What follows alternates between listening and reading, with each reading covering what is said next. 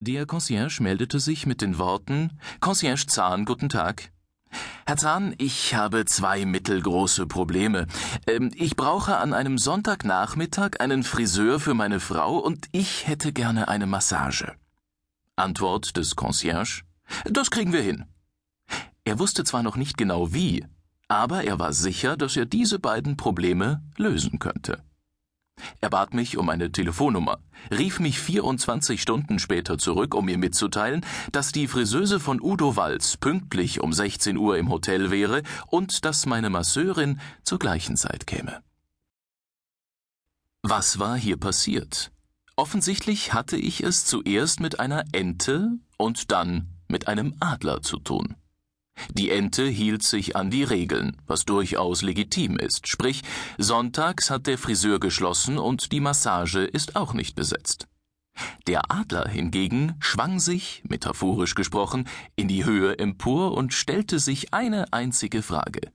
Wie lösen wir das Problem des Kunden?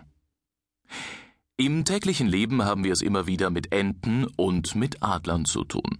In diesem Hörbuch erfahren Sie, was es mit beiden auf sich hat, worin die Vor- und Nachteile der jeweiligen Position liegen und wie Sie für sich selbst herausfinden können, wozu Sie tendieren. Aber auch, wie Sie Ihre Position eindeutig verbessern können. Der Autor Ardeshir Hagmeier steht seit vielen Jahren erfolgreich vor Gruppen und schöpft in diesem Hörbuch aus der großen Fülle seiner Praxiserfahrungen. Es wird Ihnen Spaß machen, mit ihm die Welt der Enten und der Adler zu betreten. Ich wünsche Ihnen viel Freude beim Hören und viel Freude dabei, sich mit entsprechender Thermik weit über alles emporzuheben, um aus der Distanz Lösungen zu finden, an die Sie bis jetzt noch nicht einmal gedacht haben.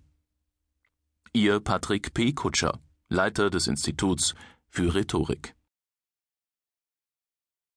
Einleitung der Adler hörte einst viel Rühmens von der Nachtigall und hätte gerne Gewissheit gehabt, ob alles auf Wahrheit beruhte.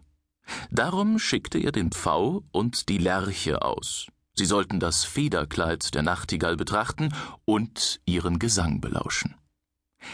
Als sie wiederkamen, sprach der Pfau Der Anblick ihres erbärmlichen Kittels hat mich so verdrossen, dass ich ihren Gesang gar nicht gehört habe.